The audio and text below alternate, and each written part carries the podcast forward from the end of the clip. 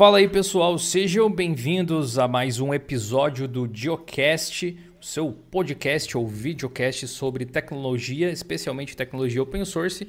E hoje a gente tem o prazer de receber a galera da empresa Dumativa. Eu estou aqui com o Myron Luz, que é game designer da Dumativa. Muito boa noite, seu Myron. Boa noite, pessoal. Estou aqui também com o Rafael Bringel, o é Bringel, não sei como que se pronuncia, você pode até me corrigir, que é programador lá da Dumativa, tudo beleza, Rafa? Boa noite, eu não sei a pronúncia, as pessoas me chamam como elas quiserem, eu nunca soube. Beleza. Estou aqui com o nosso querido Raul Craveiro. Boa noite, pessoal, beleza? Beleza. E também o Ricardo, cara do TI. Tudo tranquilo aí, Ricardo? E aí, dia aí, convidados aí. É chato, tudo tranks e com o dedo inchado. Putz, Deu aquela chutada aí no, no dedinho? Não, foi da mão. Eu fui fazer um negócio aqui, bateu na quina da mesa. Padrão, deixa, é, deixa qualquer um feliz, especialmente quando é frio, né? Nossa, nossa, ainda bem que aqui hoje tá calor, velho. Deixa eu rolar um string beats aqui para vocês. Aquela musiquinha de fundo para complementar essa vibe bacana que a gente vai construir na live de hoje. Hoje não só você vai conhecer um game brasileiro diferente, se você ainda não conhecia a Lenda do Herói, como você vai entender um pouco dos bastidores da criação desse jogo e também do mercado de desenvolvimento de games aqui no Brasil. Antes de mais nada, eu gostaria de mandar um salve, um agradecimento especial para a galera que patrocina o nosso projeto, que permite que isso aqui aconteça. Os nossos subs lá da Twitch, os nossos membros aqui do YouTube e, claro, o pessoal da Dumativa que não só está participando hoje aqui, mas também cedeu para a gente três keys do game A Lenda do Herói, que vocês podem participar do nosso sorteio. Os links estão aqui na descrição, incluindo também o link para o site da Dumativa. Eu gostaria que vocês uh, apresentassem um pouco aí o game para quem ainda não conhece, de repente. Eu não sei se o Myron é a melhor pessoa para fazer isso, ou se o Rafa, ou se os dois juntos.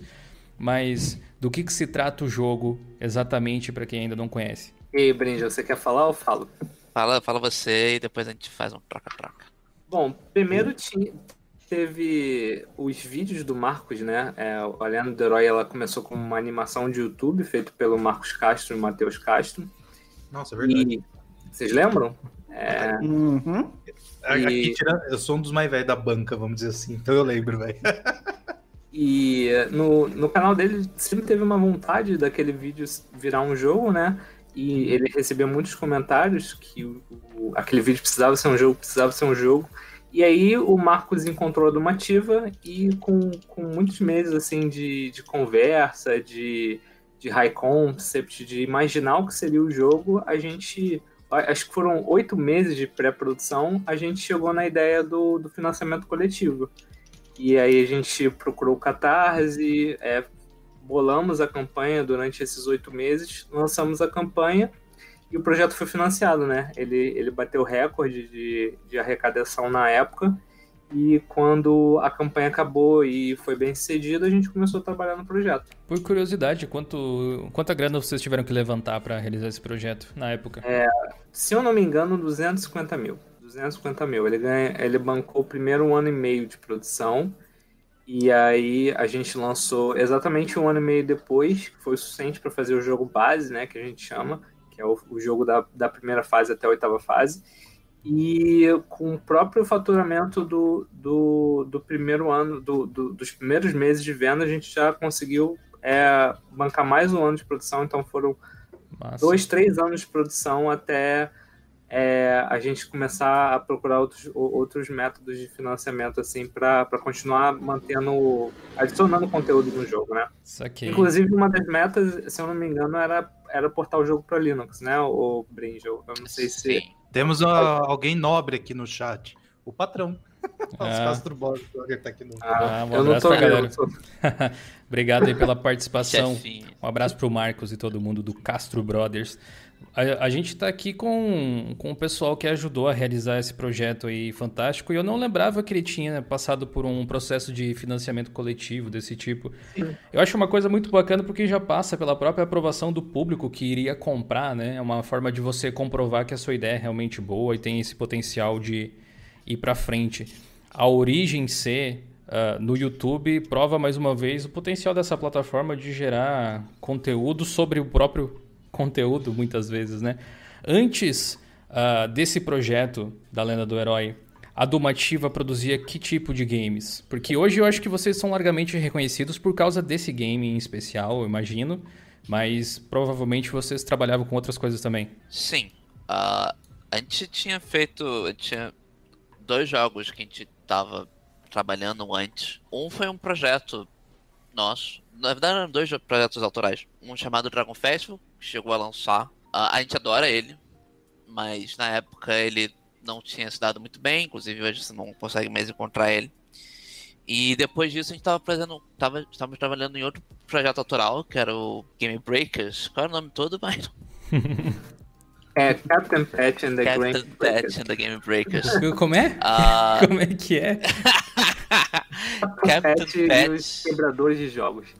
é, ah, que era Muito algo bom, não? parecido com o Lenda do Herói, se a gente for parar pra pensar. Uhum. Era tipo um- uma analogia, um uh, sátiras sobre videogames. Era um Nossa, jogo onde você nice. invadia outros videogames. Tinham tipo cinco arquétipos de jogos onde Uhum. você podia entrar. Tinha um, um- um lance um pouco Diablo, onde você encontrava mobs aleatórios. Mas foi no legal. meio dessa, do desenvolvimento desse jogo que o Marcos Castro bateu na nossa porta e apresentou pra gente o projeto, pediu a nossa opinião e a gente chegou a, a ser selecionado assim, pra, pra fazer o Lenda do Herói. A gente Show começou a trabalhar junto. Desde o início, então, já tinha essa ideia de fazer um game cantado, né? Que, que contasse essa história. Você falou de oito fases iniciais.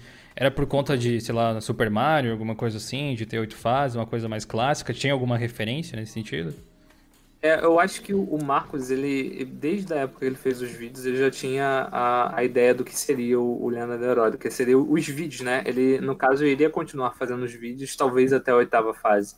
Então, ele já tinha a ideia do, desse universo. Ele, inclusive, durante a produção, ele fez parte da equipe de narrativa, né? Ele estava lá com o nosso escritor e com outros escritores desenvolvendo os scripts de cada fase e as fases, elas elas foram desenhadas para a história se desenvolver em oito fases. Então, Entendi. desde aquela época, eu acho que ele já tinha essa noção. O, o Raul, você chegou a jogar o game logo que lançou, assim? Foi um jogo que você conheceu ainda em produção ou você pegou ele depois? Eu, eu tava lá na, no Catarse, inclusive. eu, eu acompanhei o- o- os vídeos da Lenda do Herói, participei do Catarse, joguei logo no começo. Apanhei muito, apanhei muito. Não conseguia zerar de jeito nenhum, porque era difícil que dói. Não, eu mesmo Mas- tive que pedir ajuda pra Dumativa em live pra saber onde que eu ia, né? Não, a- não as Mas tá tranquilo. Não é um jogo fácil. Apanhei muito. Principalmente pra jangada. Tenho ódio daquela jangada. Mas Já- tudo bem. Mas Toda essa joguei começo. parte da dificuldade do jogo, ela foi revista. Né? É, A se você tentar de novo, você vai ver que a, a dificuldade ela foi movida para outros lugares. A gente facilitou algumas partes do jogo, principalmente no início. Né? Toda a Ah. parte da floresta era muito difícil. ah, era muito. Tipo, Era, contra? era- era no começo do jogo, né? E era uma fase que tinha dificuldade de uma fase mais avançada. E aí a gente deixou as fases avançadas mais difíceis ou, ou com a dificuldade que elas tinham e a gente foi nerfando a, a, a dificuldade das primeiras fases. A segunda fase, ela é uma fase vitrine, assim, porque quando a gente leva o jogo para evento, as pessoas que jogam o evento, geralmente elas passam na primeira fase elas estão jogando a segunda fase. Então tinha muita gente em evento que tinha dificuldade, tanto nessa parte do, de subir a árvore, né, dos cipós e tal, e essa parte da jangada. Então foram, foram duas fases que a gente passou por constante revisão até chegar no, no ponto que ela está hoje, que, que você não morre mais assim à toa, sabe? Você é, é um, ainda é um desafio, você ainda precisa passar da fase, ainda precisa aprender as regrinhas de pulo, distâncias de pulo para passar, mas não é nada muito punitivo, você não precisa voltar muito atrás. Quando você morre num ponto, você não morre mais, você simplesmente reaparece num ponto próximo com menos HP. Então, a- coisas para balancear mais o jogo fo- foram feitas ao longo desses anos. Levou um tempo, então, pra chegar nesse equilíbrio, digamos assim, até entender onde é que tava dando Levou. um tipo de Hoje, problema. hoje, sim, hoje, como a gente lançou o jogo internacionalmente, né? A gente fez uma versão em inglês do jogo, todo cantado em inglês pelo Matheus Castro, inclusive. É, cantada e localizada por ele, né? É, o jogo tá muito mais assim acessível para todo mundo, né? Ele tá muito mais é, acessível em termos de dificuldade. Então, ah, ele tá muito mais próximo de uma versão final do que a gente queria, que era quatro anos atrás, quando a gente lançou, né? Incrível. Inclusive, falando de versão internacional, que é uma coisa recente até, né? Vocês vêm trabalhando nisso há um bom tempo, eu imagino, que não é uma coisa rápida de fazer. A própria tradução, para quem não conhece o A Lenda do Herói, dá uma olhada no link que está na descrição aqui para o nosso sorteio. Tem algumas informações sobre o jogo, você pode comprar ali na Steam, é bem em conta também. Vocês podem ajudar os produtores nacionais, acho que vale bastante a pena. Mas para quem não conhece, ele é um game plataformer, né? 2D ali, clássico, num, num, estilo bem clássico realmente. Vai fazer referências a um monte de coisas que a galera daqui provavelmente jogava quando criança. Uh, com o um grande diferencial de que o herói ele canta as suas ações enquanto você está passando pela fase, né? Para quem ainda não conhecia. E agora, essa versão em inglês, ela requeriu provavelmente um grande estudo até mesmo da, das piadas para encaixar, para rimar, etc. E como é que está sendo a recepção lá fora? Se você puder fazer uma comparação até mesmo, porque ele foi lançado aqui no Brasil em português primeiro, né? Foi o público-alvo era aqui, ou pelo menos os lusófonos portugueses, talvez, alguma coisa assim. Uh, a recepção foi melhor aqui ou foi melhor lá fora em termos de números de vendas, por exemplo? Você tem uma ideia para contar de repente? Número de vendas aqui é melhor. A gente tem um, um alcance muito maior aqui, com Marcos Castro, uh, com toda a fama que a gente já tinha, as pessoas já conheciam uh, os vídeos originais, as animações. Então, a gente não teve o desafio de fazer com que o jogo chegasse ao conhecimento das pessoas. Lá fora, a recepção é muito boa. Todo mundo que joga o jogo uh, gosta muito do jogo. Pra gente foi uma surpresa enorme. Não surpresa, porque a gente trabalhou muito por isso. Mas a gente tinha muito medo, né? Porque era a primeira vez que a gente ia botar o jogo pro mundo ver, para as pessoas que não necessariamente eram fãs do Marcos Castro uh, jogarem. E a localização foi sensacional. A voz do Marcos, dizer, perdão, a voz do Matheus, por mais que tivesse todo o lance de sotaque, não é, não é, um, não é ele não é uma pessoa é, nacionalizada, nativa, né? Nativa. nativa, isso. Então a gente tinha muito medo.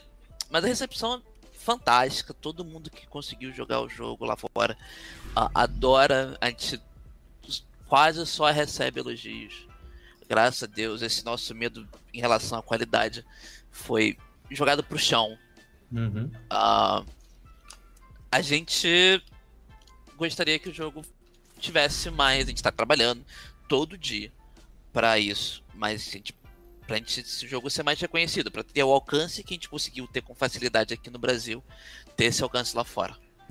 É, é, toda uma questão de, de construção de comunidade, né? A gente já uhum. tinha uma comunidade bem forte, bem presente aqui no, no Brasil e a gente está construindo a nossa comunidade é, lá fora. E, e, eu acho que é tudo uma questão também de de ser um, um, caso de venda cópia a cópia, sabe? A gente está indo atrás do público, a gente está indo atrás do, dos streamers, a gente está indo atrás dos youtubers lá de fora e a gente está fazendo aos poucos. Não é essa coisa de é, esses casos de que os jogos fazem sucesso de uma hora para outra são, são a minoria, né? São a exceção. Na verdade, os jogos eles vão sendo conhecidos ao, aos poucos, ao, ao longo das semanas, ao longo do, dos próprios contatos que a gente vai fazendo. Então, a gente está tá caminhando, a gente está é, subindo né? E, mas é, é um trabalho constante. Nunca nunca para esse trabalho de construir a nossa comunidade. Muito legal. Inclusive, inclusive sim, pode falar. É, sobre essa parte aí da comunidade internacional, a gente tem meio que um estereótipo que brasileiro não é valorizado lá fora.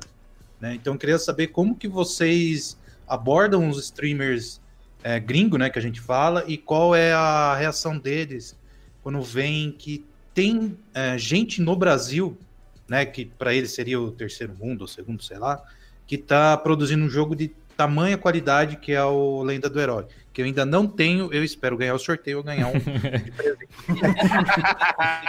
Olha, a... é o mais velho da casa, né? Mas sei lá, vai. vai a demo está disponível. Você pode já começar a jogar agora, se você quiser. Tem a primeira fase está disponível de graça na Steam. Verdade, né? Essa é uma das atualizações recentes, né? Que saiu junto com a versão em inglês. Olha, eu, eu tendo a não me me preocupar muito com isso. Não é preocupar, mas uh, os streams os streams acontecem.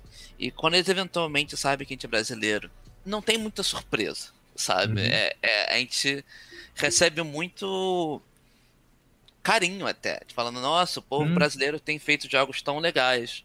Ah, às vezes a gente se surpreende as pessoas começam a falar, ah, não, tal jogo também, o Dandara, é, Uhum. diversos outros jogos brasileiros, as pessoas começam a mencionar esses jogos. Ah, um que Ah, teve foi tem- aquele de carrinho Horizon Chase, se não me engano. Horizon Ah, Chase. É, a gente já entrevistou o pessoal da Kiris aqui, inclusive. Ah, o pessoal que gosta dessa parte de desenvolvimento de, de games pode procurar uns Friday Shows antigos aí que a gente tem de bate-papo com eles. Eu acho que às vezes também essa, essa sensação que a gente tem de que ah, sei lá, o desenvolvedor brasileiro não é tão reconhecido assim fora, é uma coisa meio que cultural nossa, não é exatamente o que acontece. Eu vejo até muito na prática estúdios eh, estrangeiros contratando brasileiros para trabalhar nesses, sei lá, no Canadá, um grande polo, pelo que eu sei, conheço algumas pessoas que trabalham com isso lá. Mas vocês falaram sobre, a gente estava falando sobre a recepção internacional. Antes de fazer a live aqui com vocês, ou o podcast, se você estiver nos ouvindo nesse momento, ah, eu tomei a liberdade de procurar no YouTube algumas streams que o pessoal tinha postado, pessoal de fora mesmo, jogando o game em inglês e tentei reparar nos comentários que eles faziam, alguma coisa assim. E na verdade a versão em inglês para mim pelo menos ficou muito cativante, porque eu assisti quatro horas de live sem perceber só para ouvir o herói cantando em inglês. Achei muito, achei muito da hora. Legal. É, e eu também percebi que o pessoal até, sei lá, dá, comenta assim, ah, que, que voz engraçada, que voz esquisita, diferente do cara cantando. Mas isso meio que se dilui no meio do, do conteúdo e da qualidade que o próprio jogo tem. Então, bacana ver que vocês estão tendo esse desenvolvimento aí fora. E eu imagino que esse negócio de você correr atrás de venda a venda, igual o Mário falou ali, de streamer em streamer, youtuber em youtuber, tem muito a ver com o próprio budget para fazer marketing do, do game, né? Aqui, provavelmente, vocês dependeram muito, como você falou, não só do Marcos, mas, sei lá, de todos os, os youtubers que fizeram parte lá da, da seleção do que, que você pode escolher uma skinzinha pro herói lá para jogar, que acabaram divulgando, fazendo gameplays ou alguma coisa assim, foi muito por esse caminho.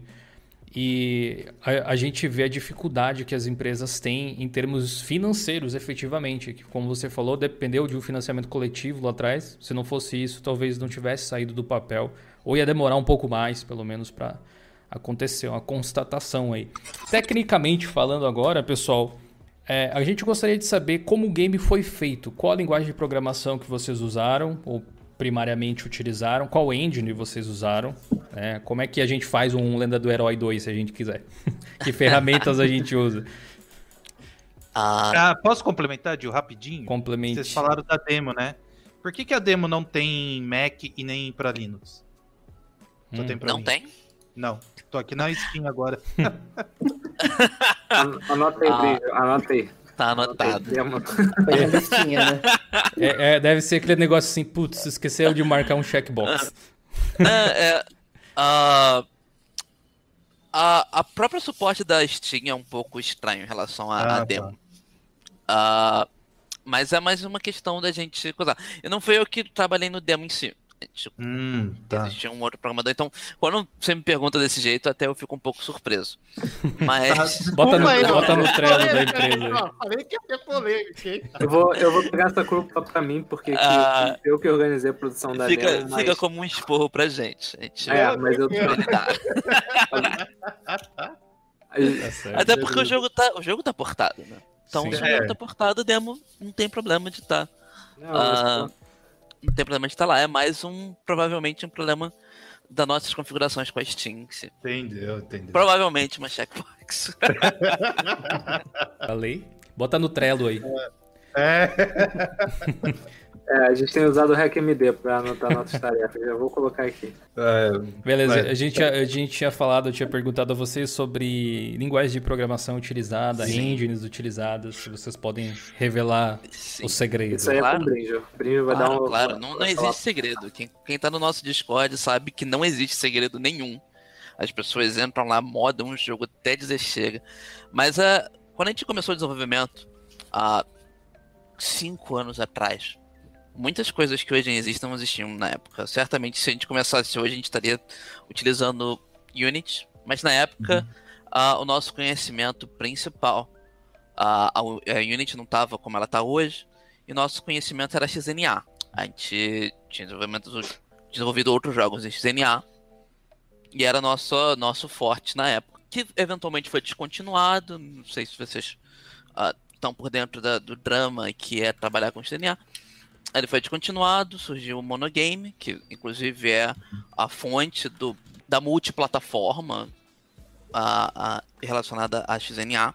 Uh, e era o que a gente tinha feito na época. Uh, a engine em si, né? Porque a, a XNA ele é uma framework. A engine é uhum. nossa, a gente não, não, não tinha nada pronto, a gente não, não tinha nada que na época chegasse perto das nossas necessidades ao Lenda do Herói. Uhum. A gente resolveu que a melhor parte, melhor, a melhor forma de lidar com esse problema era nós mesmos criarmos a nossa própria engine. Uh, que no final das contas não é tão complicado. O jogo em si, a parte mais complicada do jogo é a parte cantada. Uhum. Que a ferramenta que a gente usou não seria possível sem. Seria o Fmod. A, a framework do, do Monogame certamente não foi feita para não tem todas as ferramentas necessárias para criar algo parecido com o Lenda do Herói. E é, foi usando o, mono, o, o, o Fmod que a gente chegou a essa execução. É, é essa ferramenta que, que, que permite. Porque eu imagino assim que, que deve ser uma música do início ao fim, se você quisesse cantar, mas ao mesmo tempo são vários trechos gravados, talvez em cima de uma base, eu não sei exatamente como vocês fizeram, vocês podem até contar, porque parece muito natural a transição de uma coisa para outra. E, e, o herói, assim, apesar de não, ele não cantar absolutamente tudo que é feito, ele tem várias coisas que, que dependem da sua ação, sabe? Se você vai para frente, se você fica parado, se você vai para trás e tal. Então, naturalmente tem algum, alguma bruxaria envolvida, sabe? Como é que vocês fizeram essa, essa parte? Bom, isso foi um desenvolvimento de muito tempo, né? Uh, durante um ano e meio de produção do Lendo do Herói, todas as vozes foram cantadas, todas as coisas uhum. estavam prontas, mas como a mecânica ia funcionar, a gente só conseguiu acertar depois de um ano de produção. Foram muitas tentativas de diversas formas de lidar uh, em relação ao compasso. Até um conhecimento musical que na época eu não tinha. Eu nunca fui músico. Não sou músico até hoje. Mas tive que adquirir uns certos conhecimentos musicais para poder programar uh, essa parte do jogo. Na época nós éramos dois programadores. O, uhum. uh, meu querido amigo Marcos Braga eu tô só com apelido na cabeça. Ele tem ele, é, exatamente. Ah, um, um pequeno parênteses antes de vocês continuarem. A Dumativa tem quantas pessoas hoje? É, 16. Hoje nós somos 16. 16. E um parênteses no que você falou, Brinjo, é, a, a mecânica musical ela foi funcionar um ano depois da gente começar a fazer o projeto, e foi um ano depois, exatamente uma semana antes da primeira Comic Con que a gente tinha um stand enorme, a gente exibiu o jogo lá e não estava funcionando uma semana antes do, do evento. Então, Nossa, que desespero, hein? Quem teve, quem esteve naquela Comic Con, viu? A gente estava muito feliz com o que tinha acontecido. A, a gente tinha acabado de conseguir fazer funcionar. Agora foi. Agora é. Arruma as malas, vamos pra Comic Con. é Massa. Uh, mas sim, a forma como funciona, ela, ela vem de diversos problemas a gente não consegue prever o futuro.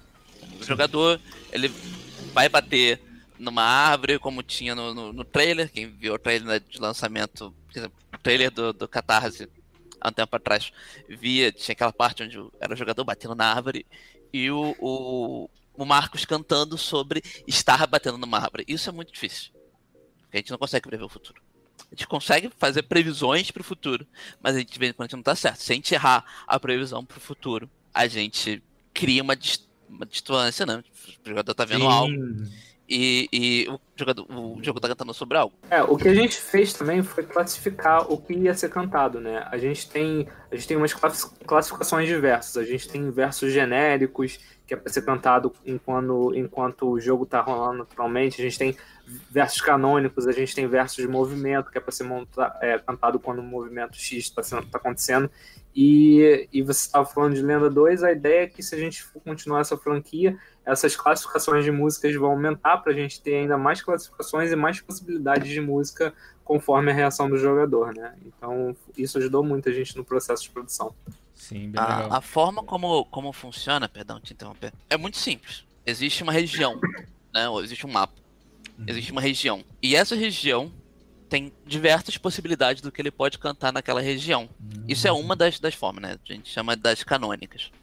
Que são as que principais, as que não importa o que acontecer, elas têm que ser cantadas. Existe todas umas verificações para cada para cada ação, se uma ação foi, foi feita, se não foi feita, mas tudo depende da região, né? E, e com- de acordo com essas regiões, é que a gente faz a previsão do que vai acontecer pro futuro. Porque a, a música entra de intervalos fixos, né? Se for uma música tem um compasso, de tempo em tempo, dá 8 segundos, a gente vai cantar alguma coisa por 8 segundos. Ah, Interessante isso. então a gente, de acordo com a posição, a gente sabe mais ou menos onde o jogador vai estar daqui a 8 segundos. E a gente pode fazer essas previsões. Ah, o que, por, por questão de semânticas, por questão de como a gente cantava algumas coisas, algumas dessas, dessas, dessas decisões de 8 segundos tiveram que ser cortadas pela metade, porque a gente começava a cantar alguma coisa, por exemplo, é, no final da, da primeira fase, ele fala sobre um penhasco que ele eventualmente pula. Ele Hum. pode cantar pulei, mesmo sem ver se era um precipício, ou vou pular, mesmo sem ver se é um precipício. Certo? E isso é só a segunda metade que a gente teve que cortar no meio para poder fazer essa conexão. Porque se o jogo, se o jogo cantar vou pular e o jogador já pulei, já pulou, cria toda essa essa Quebraria a narrativa, no caso. é, é. Dá o famoso delay, né? Sim, isso tudo vem por causa da semântica, da como, como as coisas eram cantadas. Para as Uhum. fases seguintes, ah, nós mudamos a semântica do, do- de como as coisas eram cantadas, do português da, da, da, da, da informação, para que a gente não tenha, a gente não cante sobre o passado. Pulei, ah, sem saber, vou pular, a gente para de cantar é, nesse, nesses tempos para que a informação, quando ela for cantada, ela faça mais sentido com o que está na tela, mesmo a informação tendo acontecido ou ainda vai acontecer, entendeu? Então isso ajuda muito a a gente estar sempre cantando, o jogo está sempre cantando sobre ah, o que está na tela, indiferente se já aconteceu ou não aconteceu. Esse é só um dos detalhes é, que a gente chega a, a essa fluidez. Existem vários, teve, teve vários outros problemas técnicos que a gente teve que resolver. Até Imagino. muitos deles em relação à semântica de como cantar e como não cantar, aonde a gente sincroniza a voz, onde sincroniza a música. Foi uma doideira. Foi, imagino, imagina imagino que tem uns problemas até simples. Eu tava pensando quando você tá falando a... até nem, nem sei como resolver, né? Vocês fizeram algumas coisas sensacionais, tipo você tem uma frase um pouco mais longa, por exemplo, que é ativada quando o herói passa por uma determinada parte do mapa. E aí você conta que se o, o player continuar andando, ele vai estar em uma determinada parte daqui a alguns segundos, e aí ativaria uma outra fala. Mas de repente o player resolveu, sei lá, parar no meio do caminho para coçar a testa, e daí ele continua. Já em termos de tempo, não sincronizaria, e aí você acaba tendo que desenvolver um outro método para que as frases façam sentido, ou para que uma frase não se ative por cima da outra, né? Porque ele não atinja ou faça alguma coisa no mapa que, sei lá, faça com que a canção não faça sentido também. Mas é, por, isso que eu disse que tem bucharia envolvida aí, só pode. É, Meu, eu já apanho pra fazer sincronia dos meus vídeos, velho. Imagina fazer isso, velho. Foi um trabalho em equipe. A, a gente precisa de um escritor para escrever o texto ne- nesses tempos, a gente precisa do músico para medir os tempos e do, da, da programação para dizer se isso é possível ou não. E tinha eu lá jogando a fase, dando dash na fase loucamente para ver qual o máximo de tempo que o jogador fazia do ponto A ao ponto B, para saber onde seriam os blocos, de onde estaria essas limitações para uma música não atrapalhar a outra. Então não foi Legal. uma coisa de uma pessoa só resolvendo o problema, só a equipe inteira mobilizada para resolver esse problema da, da, da imersão, né? Porque isso é imersão. A partir do momento que, que você canta algo que não tá aparecendo na tela, tem uma quebra de imersão. Então, tudo que a gente fez foi para evitar que essa imersão do jogador fosse quebrada. Sim. Inclusive Também- eu vi o, o, o, o próprio Marcos tem alguns stories do, de, de- digamos assim, de desenvolvimento do jogo, né? Dele gravando os áudios ou editando algumas coisas assim. Aliás, Marcos, se você estiver ouvindo ainda, posta mais. Conteúdo muito interessante pra gente saber, tá? Tem, tem pouco. É... Tinha um documentário na época que a gente gravou, acho. A gente fez entrevistas Seria... e tal. Ele ainda tá disponível na, na, internet? Eu não sei. Eu não sei se foi era um documentário do canal do Marcos ou era um documentário por fora. A gente fez muita entrevista, né, Brinjo? Muita gente vendo falar com a gente. É, mas tem, tem coisas documentadas assim, se você procurar em algum Legal. lugar, isso existe. Vamos procurar então, para disponibilizar ainda nessa, pessoal. Ainda nessa questão de não quebrar a imersão, muitas das vezes, coisas que a gente gravou em outras etapas, vamos supor, a gente gravou, foi pro estúdio, gravou tantas vozes, certo? A gente jogou, testou, implementou, e a gente eventualmente percebeu que existe uma quebra de imersão, ou seja, ele cantou alguma coisa que não aconteceu ou que por questão de semântica não faz sentido ele cantar daquela forma. A gente volta pro estúdio, canta outras coisas para a mesma informação, sabe? Um exemplo disso é o final da uh, 1-2, onde você tem vários, várias fornalhas que você pode ver em qualquer ordem e não importa a ordem que você vê, ele tem que cantar sobre essas fornalhas de uma forma que faça sentido. Se ele não viu uma fornalha, ele não entende ainda. Então nessa parte tem diversas, diversas vozes que se você jogar uma vez você não vai ouvir. Porque elas estão sendo selecionadas. Tipo, Dependendo do caminho que seguir. Aqui? Exatamente. O que, que vai acontecer? Na... O que, que a gente vai condicionar aqui para que essa voz faça o maior sentido possível de ser tocada naquele momento. E é assim que a gente faz com que o jogo seja cantado de uma forma bonitinha, sem quebras de imersão. Massa, sensacional.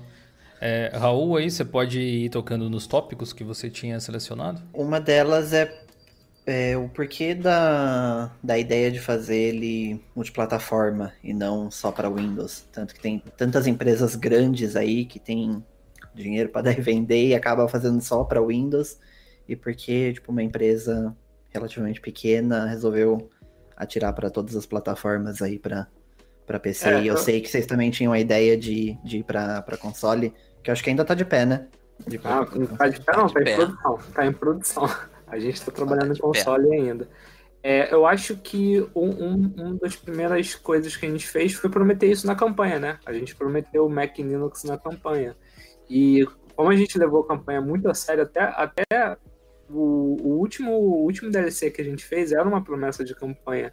Então a gente quis é, é, a gente queria construir a nossa, nosso público, construir a nossa base, e a gente queria que o maior número de pessoas possíveis pudesse acessar o jogo. Então a gente, no, na organização, no planejamento da campanha, a gente tinha desde o começo, não, vamos fazer o jogo para Mac e Linux. E como a gente bateu todas as metas, a gente tinha o budget para fazer isso. Porque se você for parar para pensar, porting é budget. Para um jogo ser portado para uma determinada plataforma, a gente precisa do dinheiro porque a gente fica meses trabalhando no porte. Pessoas são pagas para trabalhar no porte. no caso do, dos consoles, tem até um custo de transporte do dev kit e tal. Não é o caso do Linux, você precisa ter uma máquina rodando Linux, mas geralmente é uma segunda máquina que é um custo, que é uma operação. Então, como a, é, a gente bateu as metas, a gente tinha um budget para portar, a gente foi lá e portou, entendeu? Porque muitas vezes é, é essa questão de, de, por exemplo, jogos maiores não serem importados, eu, eu não acredito que é uma questão de, tipo, a pessoa não quis exportar porque, não sei, porque... É, preguiça, aí, voltei, pronto. É, não, não, chega a ser preguiça, é mais uma questão de budget mesmo, porque é um custo, não deixa de ser um custo. E a gente Trabalho tinha, monstruoso, gente, imagino, né? Sim, sim. É, o, o budget pro Linux, pro Mac, cara, demorou muito. Foi tipo papo de. Porque não, não foi Unity que a gente fez, né? Unity eu imagino que seja tem, é, tenha uma, uma, certa facilidade para portar, mas como a gente fez o, a nossa engine, a nossa programação e a gente estava é, começando a tatear monogame, é, te, teve um processo bem longo assim de produção dos portings, mas a gente, mas a gente arrecadou o budget para isso, então a gente foi lá e fez. Mas é. Leandro, eu que dar uma saidinha. Qual a linguagem que vocês usaram na engine? Aí é com Bridge. É. Uh, o XNA é uma framework de C Sharp. É um framework uh -huh. feito assim. Então a gente usou C Sharp. XNA era, era, no caso da Microsoft? Era acho. da Microsoft, é. sim. Eu dei uma pesquisada pra ver o que era o XNA, velho, também. Sim, ela, ela, ela não existe, não existe mais, né? Acho que fez. Não, ela foi descontinuada. É. Ah, Deixa eu aproveitar então um gancho. É, vocês já ouviram falar da. É Gotid o que fala? Aquela... Godot. Godot. Godot. É. Sim. que vem recebendo um monte de elogios tal, tem até para Vulk e tudo mais. Eu queria saber se para vocês não seriam é, uma vantagem usar essa ferramenta que tá todo mundo é, falando super bem, ou se ainda é um passo muito além, vamos dizer assim, do, do que vocês podem entregar. Falei que ia ser polêmico. Mu- Mudar, mudar é, complementando talvez a própria pergunta, mudar de engine deve ser um negócio muito complicado. A própria mudança que vocês tiveram fazer, que, que fazer ali quando o XNA foi descontinuado deve ter causado algumas horas de trabalho, né? É, é possível portar o jogo para outra engine ou ele é dependente do material que vocês criaram? Sempre é possível. Sempre é possível. Ah, no nosso caso, Lenda do Herói, ah, quando o XNA foi descontinuado, outras pessoas criaram uma outra ah, framework que é um para um com o XNA, que é a Monogame. Focada, feita em cima de mono, ou seja, algo multiplataforma, coisa que XNA não tinha na época. O XNA foi feito para fazer jogo para Xbox 360 e para Windows, porque tudo era implementado em cima de DirectX. Certo. O pessoal da Mono não, não. Eu adoro a framework. O, o mono que você isso- fala é a alternativa ao, ao net? Sim, sim. Certo. É a alternativa ao .NET. Então eles fizeram, tipo, ok, existe a Mono. A Mono serve é uma alternativa ao .NET. Existe o XNA, vamos fazer a mesma coisa. Vamos fazer a alternativa ao XNA, que é o Monogame. Até hoje tá aí firme e forte.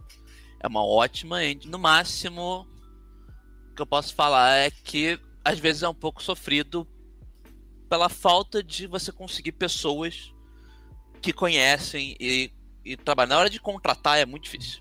Falar, A gente precisa contratar alguém que saiba XNA. Eu, eu imagino. Porque apesar de muito funcional, difícil. não é mais popular, né? Né? É. Que é o principal motivo ah, da gente hoje ter ido pra Unity e não Godot. Boa parte das pessoas que trabalham no Rio de Janeiro, nossos parceiros, nossos amigos, trabalham com Unity. A comunidade de Unity é muito grande. Sim. Se você precisa de qualquer coisa, você consegue entrar lá no fórum, você consegue é, achar a informação que você precisa. Documentação é importante. Isso, isso no monogame, imagina que você precisa de alguma coisa. Você vai, ah, preciso de tal feature. É, de tal. de algo que faça pra mim, porque ou eu não sei fazer, ou eu sei que já tem pronto. Você entra no, no, no, na Unity Asset Store, tem lá. Né? É tipo Se você um tenta Stack fazer isso. Da vida, só que Oi? do Unity. É tipo um Stack Overflow, só que do Unity. É, é, quase. Porque o Stack Overflow, ele, ele é mais um lugar que você vai lá pra tirar a sua dúvida. O, o Asset Store é, é algo onde você vai comprar um serviço. Né? É, é uma lojinha de componentes que você pode É uma loja de anexar. componentes. É, é de, de, de bibliotecas, é uma loja. ah, é muito legal, até porque se você fizer a sua própria, sua própria extensão para Unity, você pode ir lá e vender. Ah, e é algo que sempre está sendo atualizado. Por, ser um serviço, né? Você paga por essas coisas. Então, a gente comprou uma biblioteca, ah, nossa, input. Input ah, ah, de forma básica é tranquilo, mas se você for lidar com diversos tipos de input diferentes, Uhum. de diversos tipos de controle diferentes, hoje em dia existe um asset no Asset Store. Né, que, você, que a gente pagou Certo. e resolveu esse problema pra gente. Aí você vai procurar isso no, no, no, no Monogame, você acha uma biblioteca de, sei lá, 5 anos atrás, Porque a gente Que era pra, sei lá. É. XNA 3.1, Entendi. que não é mais compatível. Então, é, é- é- esse é o principal motivo da gente ter movido Pra pra fora de. É, é. A, a versão para consoles, então, é Unity, total. Não, ainda é o ainda é o da Monogame, mas assim, é, futuras, no- futuras produções da Domativa com certeza vão ser todas na Unity. Já estão sendo, e os próximos, se a gente for fazer um próximo jogo no, no universo do Lenda, provavelmente vai ser em Unity. Hum, É, uma curiosidade, qual distro vocês usaram como base? Não sei se já responderam, que eu fui pegar o negócio no outro lugar. Não, é. Eu usei o distro que pra mim foi o menos, menos difícil, porque eu não sabia a Ah. Linux, né? Porque eu comecei a portar Linux, eu não sabia usar Linux. Aham. Tive que aprender por causa do Parabéns pela coragem. Isso. Não foi coragem, Não. não. Tava lá na campanha. É. Mas É, Não, né? Foi difícil. A, foi a gente, a difícil. gente aqui vive mostrando para as pessoas que não é difícil, na verdade, mas a falta de hábito às vezes te atrapalha, naturalmente. né? Sim, sim.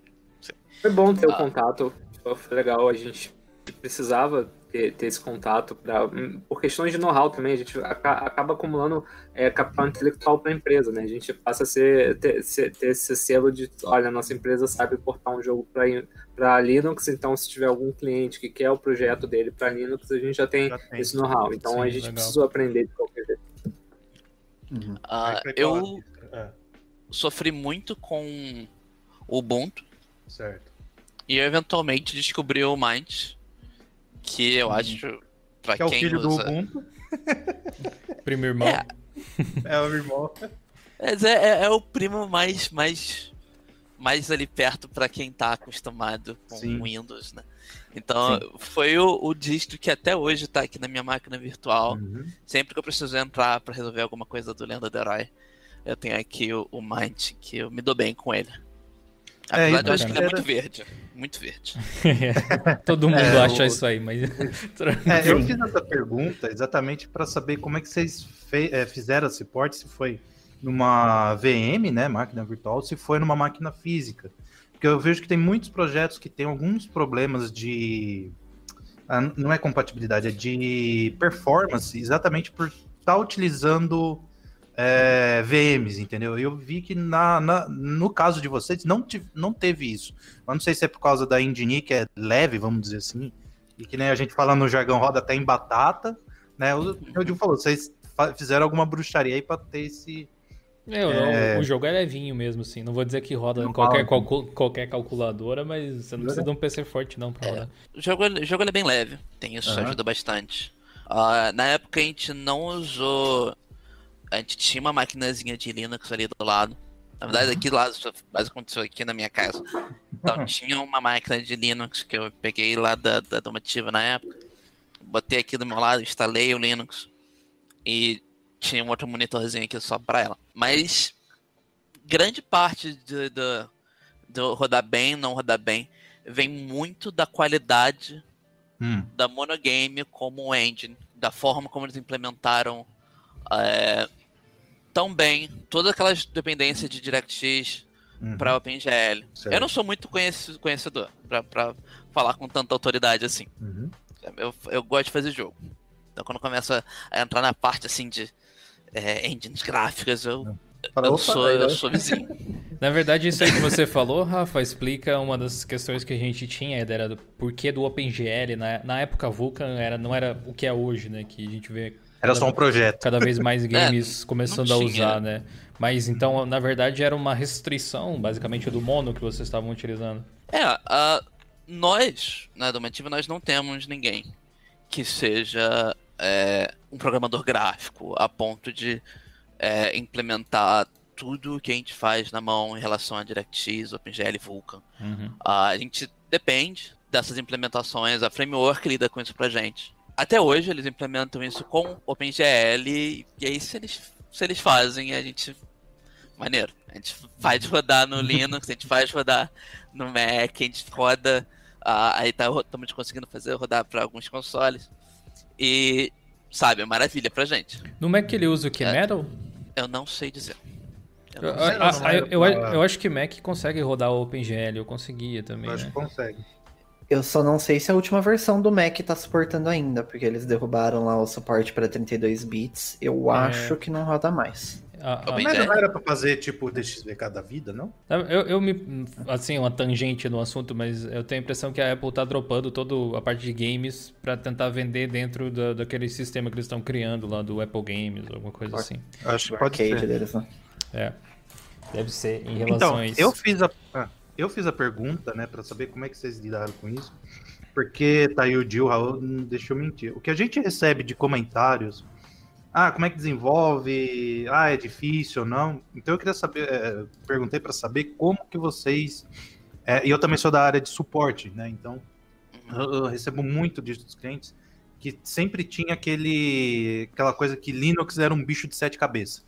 Acho que vocês também deveriam ter essa noção, ah, é só terminal, é só isso, é difícil tal, entendeu? Então, por isso que eu fiz a pergunta para tentar extrair é, quais eram ah, as suas expectativas de como que eram e como que foi, entendeu? Então, eu, eu acho bem bacana vocês dar o depoimento para. Em outras palavras, qual foi o tamanho da treta para fazer o port? É.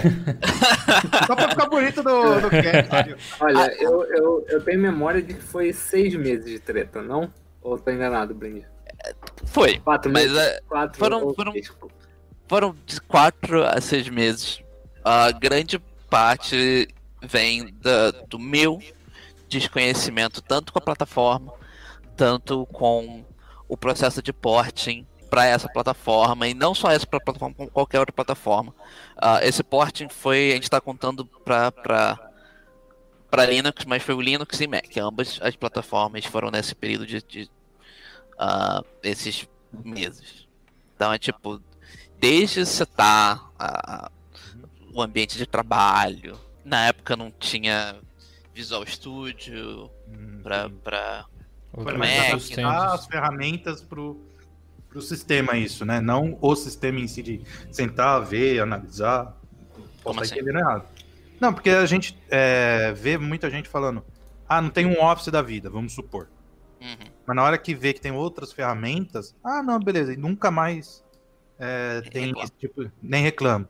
Então, eu- o que eu entendi é assim, o, o- a treta maior de vocês foram é, colocar o seu ambiente de trabalho no Linux, né? Por exemplo, no Ubuntu ou no Mint, e não em sim de, por exemplo, de interface, de se ambientar no, no sistema operacional, essas coisas. Pra mim, me ambientar com fazer grande parte das, da- das ações pelo, pelo console, né? É- Pelo terminal? Ah, isso pra mim, pelo terminal, isso, tem um nomezinho. Ah, pelo terminal, pra mim, na época foi muito difícil. Eu não tinha conhecimento nenhum Uhum.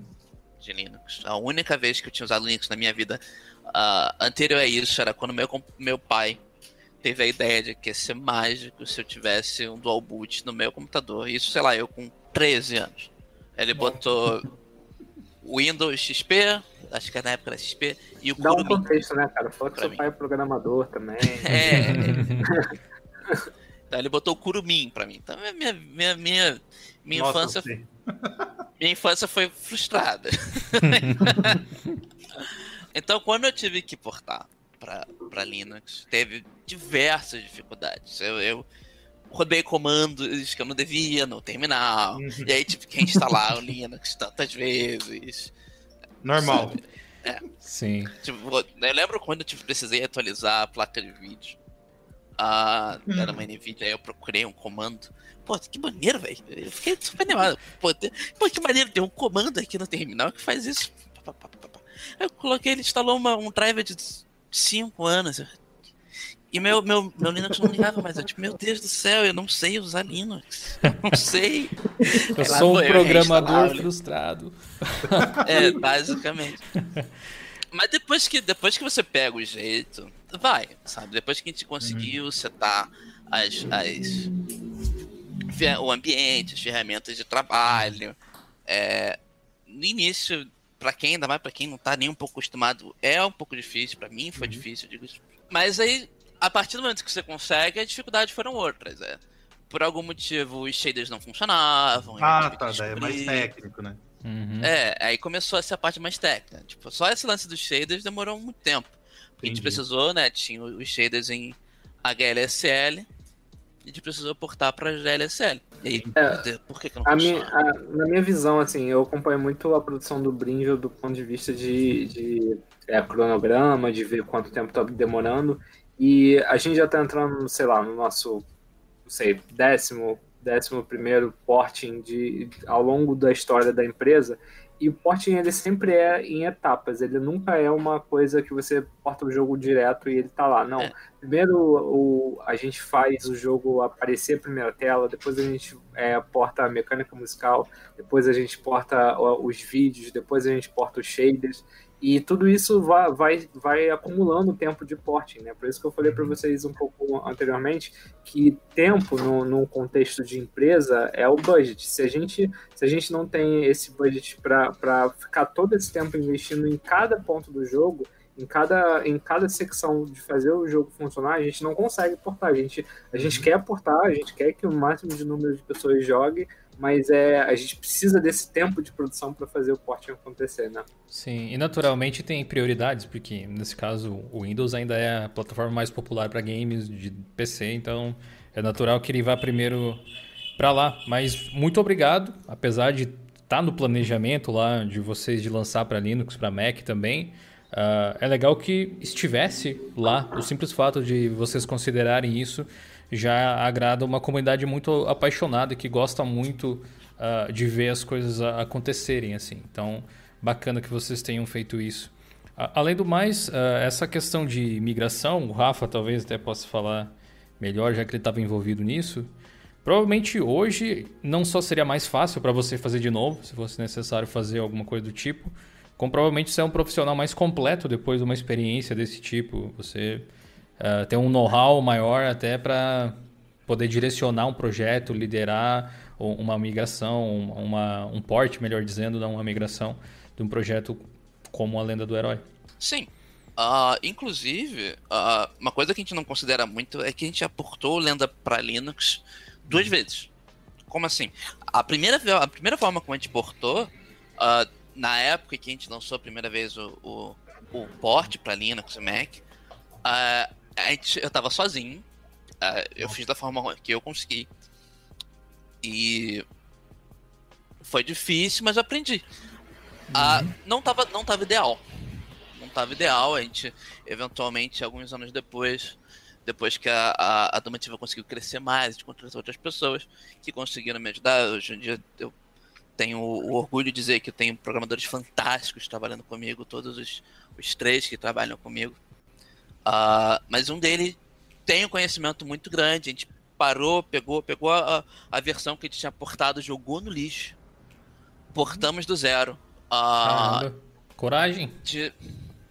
Acho que deve ter chegado num ponto que nem compensava mais mexer, né? É, Às vezes chega nesse ponto, mas uh, a gente precisava ter organização de projeto. A gente tinha algo eu... que não estava sustentável, a forma como a gente. Uhum. Como tava. É, toda vez que a gente precisava fazer alguma mudança, é, se a gente fizesse alguma mudança é, em Windows, a gente tinha que refazer essas mudanças no Linux, porque cara, tavam, na época estavam dois projetos separados. A gente falou, isso uhum. não é uhum. viável, isso não é sustentável. Isso é, fica... É, adiciona um tempo de, de, de, de Você diria que produção uh, uh, houve, digamos assim, uma falha no planejamento inicial de como fazer essas Sim. versões, então... Sim, houve uma falha e a gente eventualmente parou. Não, isso é uma falha grande, a gente precisa corrigir isso. Porque a gente não pode ter uh, algo que. Ah, que a gente produz. Vamos supor, a gente um, um, um DLC. O que aconteceu? Uh, a gente não pode ter essa produção de DLC e eventualmente parar e ter mais um mês de produção, de pegar tudo que a gente fez e, e reproduzir no Linux. Isso não pode acontecer. Tem que ser um processo muito mais automático, tem que ser muito mais uh, simples do que isso. Então a gente pegou, jogou fora o que tinha, é, reestruturou tudo que, que a gente tinha feito. Hoje em dia, uhum. pra gente portar, entrar, portar não é mais. tá portado. É, uhum. é, hoje em dia, quando eu gero a build para Windows, em 20 minutos eu gero uma build para Linux também, uma build para Mac. Uh, na época isso ia demorar muito mais tempo. Então, é, eu, ia, eu, ia, te perguntar exatamente isso, depois dessa atualização grande que vocês fizeram com todo o idioma e tal, quanto tempo teria demorado para fazer o port a partir da versão de Windows, por exemplo? Mas foi isso aí que você é, falou então, mais ou menos. É, exatamente. Hoje em dia não existe mais um processo de port, um processo de adaptação para Linux e Mac. Hoje em dia tá feito, tá funcionando. E é só uma questão de gerar builds para ambientes diferentes. A gente Aquela não... velha máxima, né? Tempo é dinheiro, né? E vocês conseguiram exatamente, exatamente. corrigir essa, essa equação, né? Sim, sim. Uh, e tudo isso veio do know-how adquirido na época onde a gente demorou tantos meses para portar, tantas, todas as vezes que eu sofri, todas as vezes que eu abri o terminal e rodei o comando que não devia, que eu, eu, eu destruí meu, meu, meu meu coisa, não conseguia mais logar. Tudo isso chegou ao, ao ponto onde hoje em dia a gente tem uma facilidade muito grande de lidar com Linux. Mac ainda é um pouco sofrido, mas a gente lida. Ah, principalmente porque Mac a gente não consegue rodar numa VM. A gente, tem, que- É, a gente tem isso- um Mac. A gente tem um Maczinho muito sofrido que a gente comprou há anos atrás e ele ainda é muito sofrido, tadinho. Mas tá lá, é nosso. É, é, que- é, Aqui- vai. Aqui, tanto, tanto você, Rafael, quanto o Myron, eu sei que é, pode até parecer meio nada a ver, nonsense, assim, mas humildemente a gente oferece a nossa ajuda, se vocês precisarem, se a gente puder ajudar em alguma questão do Linux para testar um beta que vocês têm, ou outra, sei lá, o Rafael deu, deu pau no PC, lá no driver, não consegue iniciar. Chama a gente que a gente tenta ajudar de alguma forma aí, Ah, bem eu de boa. Com certeza tá anotado pra sempre que eu precisar de ajuda, sempre que eu tiver arrancando meus cabelos, o pouco que eu ainda que me sobrou na minha cabeça. Eu Se for notebook híbrido, pode me chamar que todo mundo conhece. As placas híbridas também, é verdade. Muito bem, Eu sei que ia sofrer com terminal, essas coisas. Raul, você pode continuar aí com os seus tópicos, por favor. Então, agora é, voltado para a expansão da, da Lenda dos Mortos, eu ouvi que. A Lenda, a Lenda dos Mortos, né? Tô falando Isso. errado, não.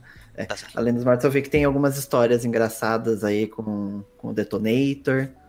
Inclusive, uma delas envolvendo Bermuda. Vocês têm algumas histórias aí pra contar pra gente? O Myron deve saber melhor. Queremos, queremos, também sabe. queremos bloopers. Que- Queremos Ah, curiosidades o Detonator. desenvolvimento. O Detonator ele é um evento, né? Ele não é um ser humano, ele é tipo. é- ele é um- uma força da natureza. E, e quando ele foi gravar com a gente, pô, a, a, a voz do Lenda em português é a voz dele, né? Quando ele foi gravar com a gente, ele não foi, tipo, vestido, vestido normal como uma pessoa, ele foi vestido de Detonator, dentro do personagem Detonator. E, e ele não, não saiu saiu do de ele não saiu do personagem. Ele foi dirigido, ele foi, ele gravou, ele chegou lá, ele foi embora sendo Detonator. Que E. isso, isso gerou é, esse episódio aí da Bermuda que eu acho que um, um dos nossos produtores musicais foi, foi gravar de bermuda. Ele não queria gravar com o cara porque o cara tava de bermuda. Cara, Então, isso foi real. Ele teve que arrumar uma calça pra, pra ele poder gravar. Então, é foi só muito fantástico. A gente tinha imagens, né? A gente tinha make-off deles gravando e é só uma das coisas mais fantásticas que já aconteceu com a nossa empresa. Foi, foi muito divertido essa época. Era muito engraçado, ele dava esporro. Eu fico muito triste de eu não ter conseguido participar disso. Eu só recebi É. os áudios depois e implementei. Mas ah, é muito engraçado as gravações que a gente tem em algum lugar. A gente tem, eu tenho certeza que a gente tem. Tem que publicar Ah, aí. fazer um. Que ele, ele dava esporro na gente. Tipo, alguma coisa acontecia de errado. E ah, cria do Hermes e Renato, né? Você cria o quê, velho? foi, foi fantástico. Foi fantástico. Até 400% hoje. profissional. A, Cara, a- Mas isso é- a direção de arte do jogo é feita por vocês ou é pelo Marcos ou por alguém de fora? Então, a gente. a- o, o jogo base, os, os primeiros dois anos de produção, né? A gente, a gente contava com os irmãos Coimbra, que era o, o Marcelo Coimbra e o Pedro Coimbra. Eles. Um, um deles fez toda a direção de arte é, visual, né? Direção visual. E fez a- as artes de cenário, as artes de inimigos e de. e os concepts, né? E o Pedro fez todas as animações do jogo. Eles ficaram com a gente durante praticamente dois anos. Nos últimos dois DLCs, a gente veio reformulando a equipe, a equipe cresceu, mais artistas entraram, e a gente já tem uma identidade visual, porque ah, já está definido pelo jogo base, né? E a gente foi mantendo a visão do, do Marcelo e do Pedro, os conceitos que eles mantiveram com, com nossos novos artistas, que foram o Daniel Ximenes e a Carol. E a Carol ela fez praticamente todas as artes e as animações do último DLC. O Ximenes ele animou todos os subchefes do penúltimo DLC, que os, os dois últimos DLCs foram os DLCs do subchefe e o DLC do Além da Lenda, né?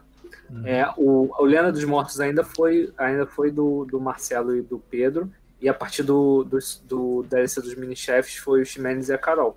E a gente, e o Marcos, ele é, é um, é um grande supervisor, assim, ele é um, um o input criativo realmente é dele, ele está sempre com a gente, to, to, todas as etapas produtivas, ele, ele vai lá e dá o input dele, que é extremamente importante para a gente. O, o, norte do projeto é a visão do, do Marcos, mas no, no dia a dia, assim, no, no, na produção do decorrer, a gente foi fazendo meio que da- das coisas que foram estabelecidas no começo do projeto. Massa, muito bom. Aí tem uma, tem uma história dos pinguins também, o, o Raul. que Teve, teve uma parte de um pinguim a queimar roupa aí, numa parte da fase, Nossa. que eu, que eu quase caí da cadeira quando eu, quando eu cheguei naquela parte, assim, tanto ri. Mas o Raul tava me dizendo aí que os pinguinzinhos da fase do gelo são azuis, né? Como é que era que você tinha falado? De ser um tux ou É. algo assim? Sim. Tem um subchefe que é um pinguim, é o General Pinguim também, tem bastante pinguim no jogo. É, eu fiquei sabendo que tinha sido considerado também ter, é, na versão de Linux, os pinguins serem na cor do tux, do, do mascote do, Oi, esse do, é da hora. Linux. Um Eu não legal. sei se a gente tem a gente pode fazer isso por questões de direito autoral, eu não sei como é que funciona, mas quando a gente precisa fazer algum anúncio de Linux, eu sempre, sempre quando a gente fazia vídeo de Linux, a gente usava a artezinha do nosso pinguim, né? É, Eu acho que de licença, eu acho que é meio de boa. Ah, O logo, Vocês ele é, ele- o logo é aberto. Uhum. É. ah, legal. Eu não sei se a gente chegou a recolorir ele pra fazer, por exemplo, um. um- A gente chegou a. a- Talvez na a- versão antiga, talvez no, no porte antigo você, É. ele, ele deveria ter sido, mas como você portou duas vezes, na segunda vez não sei se a gente Não, manteve a o porto. segunda vez não teve anúncio, né? A segunda, Ah, entendi. É. a, a segunda foi algo nosso. A gente tinha Uhum. uma, uma coisa que funcionava, já tava lá, as pessoas que tinham Linux já tinham acesso. Quando a gente portou de novo, as pessoas que tinham acesso ao Linux só receberam um update e não ficavam sabendo disso. Pra gente foi muito bom. Da hora. Pra quem tava também, também foi muito bom, porque tinha um jogo que tava mais funcionando melhor do que era antigamente. Show. Ah, se vocês colocarem no Trello também. A, O. O link lá, do, Lá o vem. link, o link lá da, da Steam na Lenda do Herói, o final tá Henry. Tá sem o. Ah, isso, isso, isso é meio que uma coisa que, que a, a comunidade internacional n- não entende muito o que que é acento, né? Como o herói tem acento, o. É, só, só pra pôr o O mesmo, só pra. Porque eu falei Henry. Falei, quem que é Henry, velho? Será que é um Isso- easter isso egg, acontecia- isso acontecia no. Quando a gente botou, na, a gente coloca lá no, na Steam, a gente Ah, coloca o nome, não sei o que, vai. aí você instala o jogo, ele fala, ah, você deseja botar um atalho no seu desktop? ah. Tudo bem, coloca. E ele só come o O com acento. O O com acento tá lá, ele só fala, não Ah, gosto. disso não gosto. é um. Ela é- Inclusive, a gente, a, a gente tá mudando o nome ah, do jogo, né? Hum. Outras questões. A gente fez o lançamento. é, eu nem sei se eu posso falar disso. Bom, tô falando. Se eu não puder, eu baixo. Ah, ah, se eu não puder, eu baixo depois me dá uma puxão de orelha. Deixa, deixa Ah. eu abrir um parênteses aqui, o, o Bastos tá vendo tudo que a gente tá Ele fazendo. tá. Brasil? Então, E se, se eu ele- eventualmente. Ele falou que talvez seja um, um projeto futuro aí, é, focar nos pinguins mais azuis, igual a marca, porque a gente pode mexer nisso, com certeza. Talvez, no futuro, quem sabe. É, é um detalhezinho, né? Ó. É um detalhezinho que seria legal, mas é, É um easter realmente egg legal, né? detalhezinho. Inclusive, eu tenho que fazer a minha solicitação do meu personagem no jogo também. E observando as skins lá, eu percebi que é só pegar a skin do Azagal e colocar a barba pra cima também e tá feito. Já não precisa mudar mais nada. É, o Azagal na fase pós-bariátrica. Meu, Tá certo. Mas é, eu, eu queria falar com vocês a respeito do, do cenário mesmo de desenvolvimento de games dentro do Brasil. Não necessariamente da lenda, porque eu imagino que, assim como grande parte dos estúdios brasileiros, a Domativa também faça ou tenha feito no passado muito, muitos advergames, né? Pra coisas do tipo, assim. Não sei se é o caso, vocês podem até falar. Mas Ah, eu, é. eu- eu vejo Ah. que, que as empresas, os estúdios nacionais, eles dependem muito desse tipo de trabalho até conseguir realizar um projeto, ah, ah, vai, entre aspas, independente, desconsiderando o financiamento coletivo e tal, mas algo que seja focado num jogo, tipo, vamos fazer o jogo que a gente quer fazer e não o que precisa ser feito necessariamente. Como é que vocês funcionam? E como é que vocês veem o mercado nesse sentido? Então, quando a gente começou, a gente já tá com oito anos de empresa, né? Quando a gente começou, e não era só de videogame não, porque oito anos atrás até que não tinha uma cultura tão grande assim de de videogame. A gente fazia de tudo, a gente fazia logo, a gente fazia jingle, a gente fazia, o Brinjo programou algumas coisas de banco de dados, de quiz. Então, a gente pegou muito freela no começo da, da, da produção para bancar o projeto interno, né? Para bancar o, o que a gente estava fazendo por conta própria. A gente, no meio da produção, a gente estava lá fazendo uma logo, estava lá fazendo um material institucional para uma empresa X, estava é, até projeto de, de diagramação a gente já fez. A gente, a gente, pegou muita coisa que não tinha a ver com, com jogos, mas a gente tinha as pessoas que tinham know-how para fazer aqueles projetos e a gente fazia. E com o budget dos projetos a gente investia de volta na empresa para fazer para fazer o portfólio, né? Que foi o uhum. portfólio do Dragon Festival e do Game Breakers que chamou a atenção do Marcos Castro para a gente começar a fazer o Lenda. Mas hoje, como a gente já tem a gente já tem toda essa experiência de fazer jogo, realmente que quando a gente, a gente faz um. É, a gente lida com cliente, com pessoa querendo fazer, empresas, né? Querendo fazer o jogo delas, a gente já vem com uma proposta, a gente já tem um modelo de proposta, já tem é, sabendo quanto o projeto vai custar, quanto cobrar da, dos clientes. Hoje a gente tem uma produção bem mais focada para projeto interno. Não necessariamente a Advergame, às vezes a, a, empresa tem um projeto que é, que é de entretenimento mesmo, que pode ser de entretenimento e a gente gosta de caminhar por essa linha, sabe? De, de fazer o jogo. A gente está fazendo um jogo para o cliente e tal, mas a gente quer que aquele jogo acesse o público também. É muito da filosofia da, da, da, da Dumativa fazer jogos para entreter, né? A gente, muito bom. A gente hoje a gente está caminhando para esse lado, mas no começo, nossa, a gente fazia de tudo. É, tem, tem, que ser, né? Se adapta no Brasil, eu acho. Dá seu jeito. Ainda mais, ainda mais no Brasil, onde investimento é difícil de conseguir. Uh, e assim pra frente. Quem, quem, quem aí tá fazendo jogo no Brasil sabe o quão é difícil conseguir o, o ganha-pão. Quanto foi então, mesmo o, o, o, budget que vocês levantaram? Perdão por interromper. Na época? É 255 ou 250, eu não lembro. Se você entrar no Catarse e botar lenda do ah, ainda, Catarse, ainda tá lá. Ainda, eu acho que ainda tá lá. É, bancou aí um Primeiro ano e meio de produção. É, eu, eu perguntei novamente, porque eu, eu, queria emendar uma pergunta já nessa que o Rafael estava respondendo, perdão pela intromissão mais uma vez, é, que é assim, tá certo, foi planejado, foi estimado o valor, mas é, é, é claro que quanto maior o budget, mais fácil, supostamente, mais pessoas você pode contratar, mas você acha que foi um valor suficiente ou um mesmo projeto assim uh, ah, para ele sair do papel com maior qualidade, não querendo dizer que tenha pouca qualidade, longe disso, mas com maior qualidade, maior velocidade. Qual seria o budget ideal assim na cabeça de vocês, desconsiderando o famoso budget infinito, né? Que, que, nunca, que nunca rola. Então, eu acho que assim, é, foi, foi, foi muito justo. Pelo seguinte, a gente lançou o jogo quando a gente, é, a gente se comprometeu a lançar um jogo numa data. A gente atrasou alguns meses, eu acho, um ou dois meses, mas a gente lançou numa data muito próxima. Mais?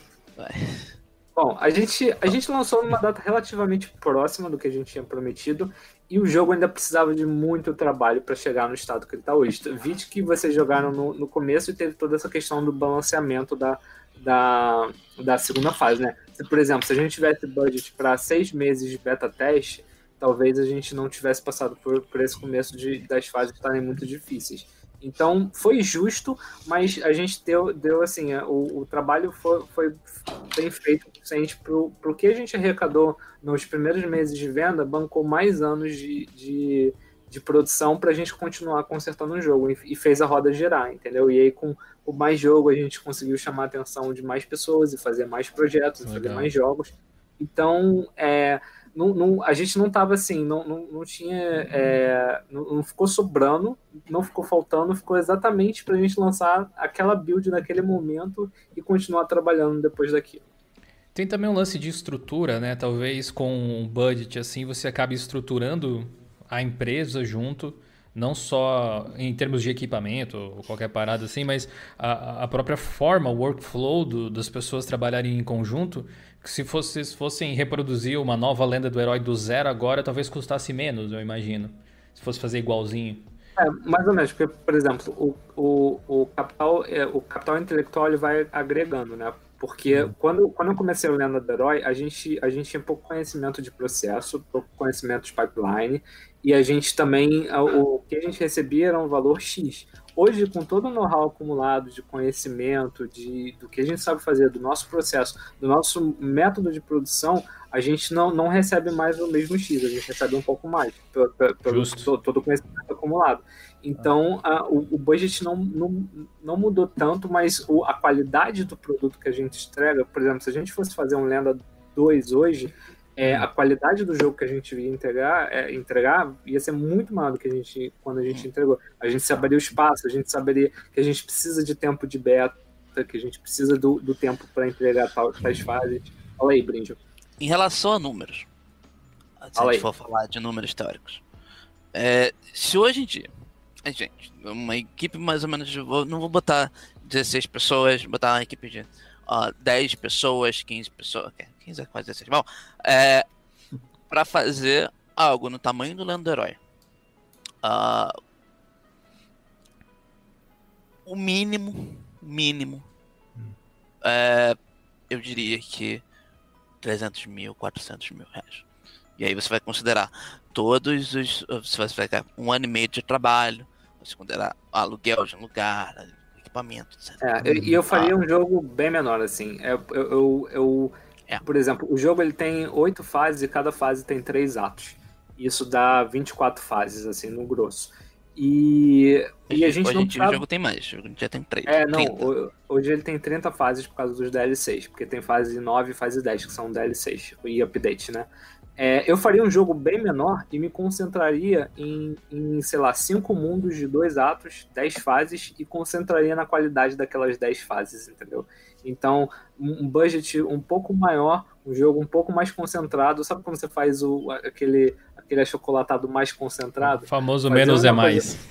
Exatamente. É, um o jogo famoso menos a mais. Fazer um jogo menor, só que com uma experiência melhor. Com, vo- você zeraria o jogo em menos tempo, obviamente, duas, sei lá, três horas. O, o Lenda facilmente demora seis horas para você zerar, né? Quanto, Brinde, esses últimos é, pessoas jogando direto que, que elas têm demorado oito horas para zerar? Entre 6 a 8 horas. Entre um seis a oito horas. normal. É. Faria Dá pra um jogo. fechar em bem menos. Mas Sim. sim. um gameplay de uma pessoa que acabou de pegar o jogo, ela fecha em Eu, seis, eu oito acho horas. que na época, quando a gente fez, foi o quê? Umas 6, 7 horas mesmo, por aí.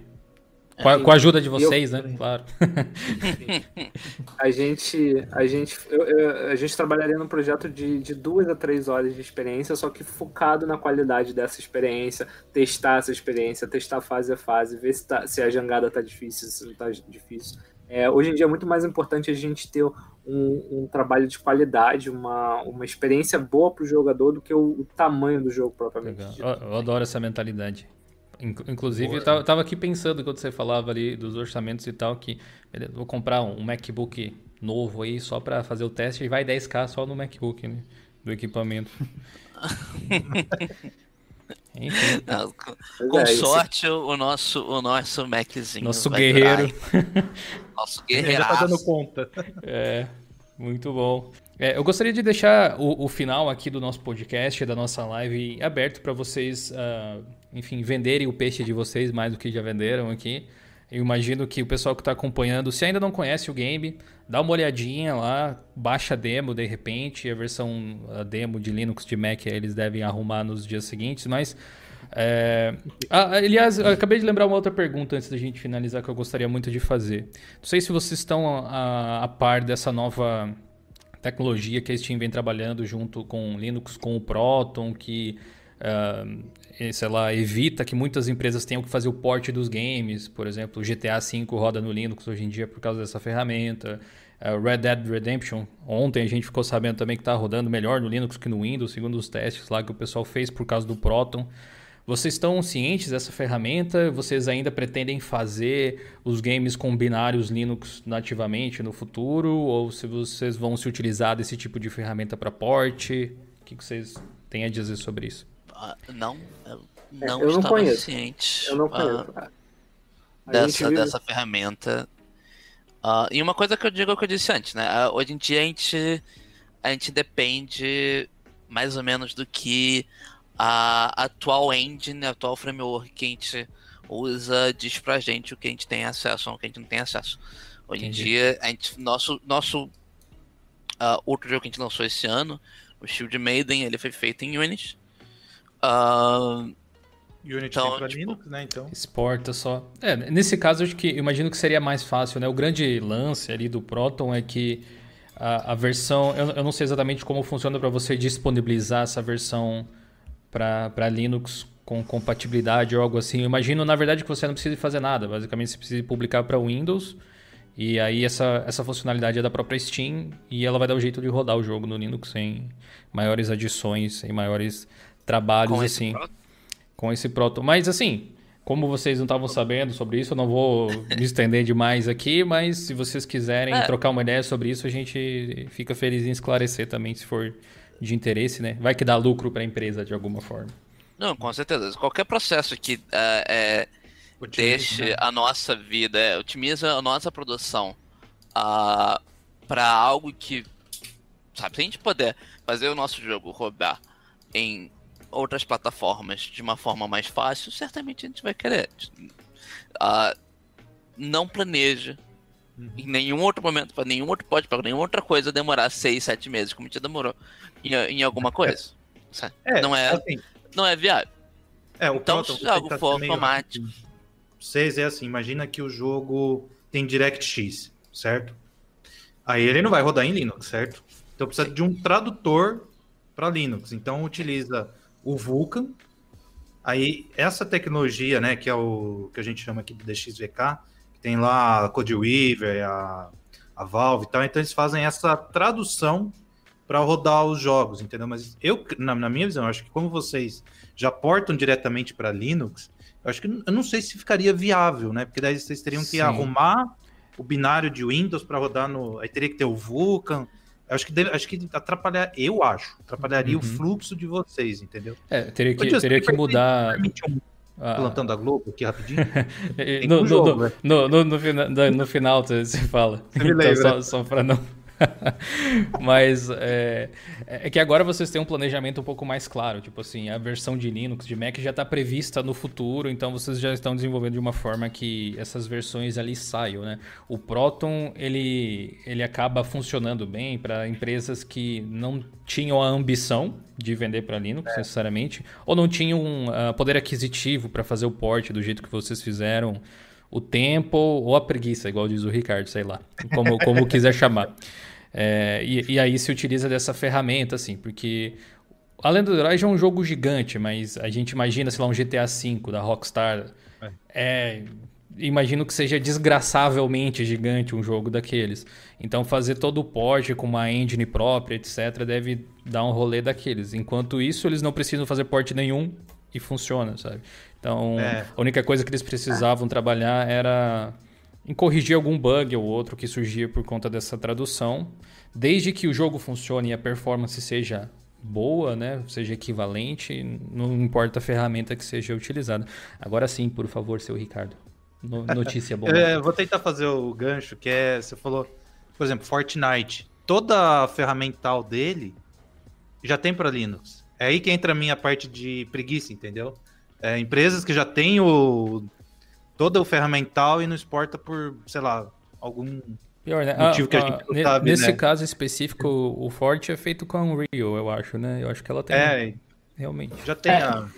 Eu acho que são duas coisas. É, primeiro, é, tem a ver com, com o que você falou mesmo, né? Que era a regra do jogo, né? Que é tempo é dinheiro. Então, Aham. é, eu não sei quanto tempo demoraria para fazer o, o- o Fortnite para Linux. E o- outra coisa que tem muito a ver com a Unreal e a Epic é a filosofia também, né? Às vezes a, a filosofia da empresa é querer privilegiar o Windows. Por mais que isso não faça sentido nenhum pra gente, porque pra- o- se você for parar pra pensar no capitalismo, em, tipo, a gente quer alcançar todos os públicos, a gente quer alcançar Linux, Mac e Windows para ter o maior número de, de pessoas acessando o nosso produto possível. Só que algumas empresas elas fazem uso dessa filosofia de tipo de segregar, ou de, de tipo, é, não, É vamos que- só fazer, ficar aqui no nosso quadradinho. É que eu não entendo que assim, eles disponibilizam, por exemplo, a fe- os ferramental deles para todas as plataformas.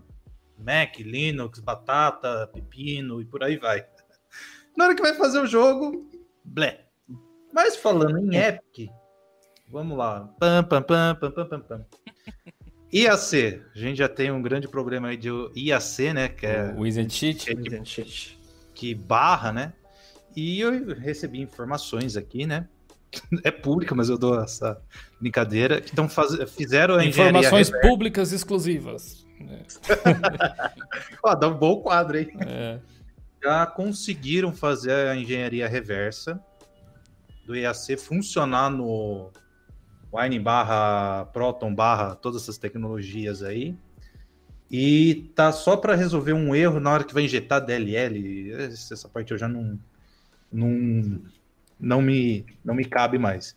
Mas eu acho que muito em breve o EAC não vai mais barrar o Wine ou o Proton como se fosse um, uma trapaça. Até joguei o link que me mandaram, então se vocês quiserem também aí. Do, Legal. Dá uma olhada pra vocês. Era uma, da- era uma das nossas apostas lá na, na live de primeiro de ano, lá, de coisas que É, a gente tava esperando Mais uma pra minha previsão, hein, chat. Legal. É, eu acho que assim, é, essa questão do Proto, pelo menos pra mim, é uma novidade, né? É, mas eu penso assim, na, na, na, na minha cabeça de ver cronograma, pipeline, processo, se é uma coisa que demora pouco tempo para portar, que é uma coisa Aham. que vai, vai tipo, facilitar, um- uma semana que a gente precisa ficar programando para fazer isso rodar em Proton, uma semana de produção é muito custo-benefício para a gente para fazer uma plataforma inteira. Então é óbvio que a gente vai fazer. Mas se esse tempo se estende, se não é uma semana, se é um mês, se são três meses ou, ou seis Aí não meses, vale, né? não, não é que nem vale, a gente tem que medir, tipo, é, será que o, o que a gente vai arrecadar com. É é uma balança, né? O que a gente vai arrecadar com esse porte de seis meses Faz é, é, vai balancear com, com os seis meses que a gente gastou com a produção. É. Então é, é sempre uma balança, é, é essa balança que, que eu vejo. Então, com certeza, com as tecnologias vindo, esse Proton vindo aí pra gente conseguir fazer o jogo rodar é, sem precisar portar ele, não tem por que a gente não usar, não tem por que a gente não recomendar ou qualquer coisa do tipo, né? Ou eu tô É. falando besteira, Brinco, me corrige isso, eu tô falando errado. Não, é, é isso mesmo. Ah, o- Até mesmo o o- Lucas veio aí pra ajudar, né? Sim. hoje em dia o, o, o ambiente tem ficado muito mais fácil né, de trabalhar para Sim. portar jogos, ah, desenvolver aplicativos para Linux e até outras plataformas. Ah, até console hoje em dia. Antigamente, é quando a gente começou o desenvolvimento da Landeroy, a gente tinha uma certa comunicação com a Nintendo. É, Com quem? Com a então a Nintendo? gente chegou até essa, com a Nintendo, exatamente. A Nintendo É é um parto pra É. fazer o negócio. A, a- e a gente tinha essa comunicação, a gente teve acesso ao, ao dev kit do Wii U na época. Hum. Acredito, eu posso estar falando besteira, mas acredito que tinha lá no nosso nosso catarse, nosso plano de, de, de botar o jogo no Wii U. Mas se provou impossível. Ah, a gente, se a gente tivesse que botar o jogo no Wii U, a gente ia gastar meses de trabalho, porque não não, não existia uma forma que, que fosse simples.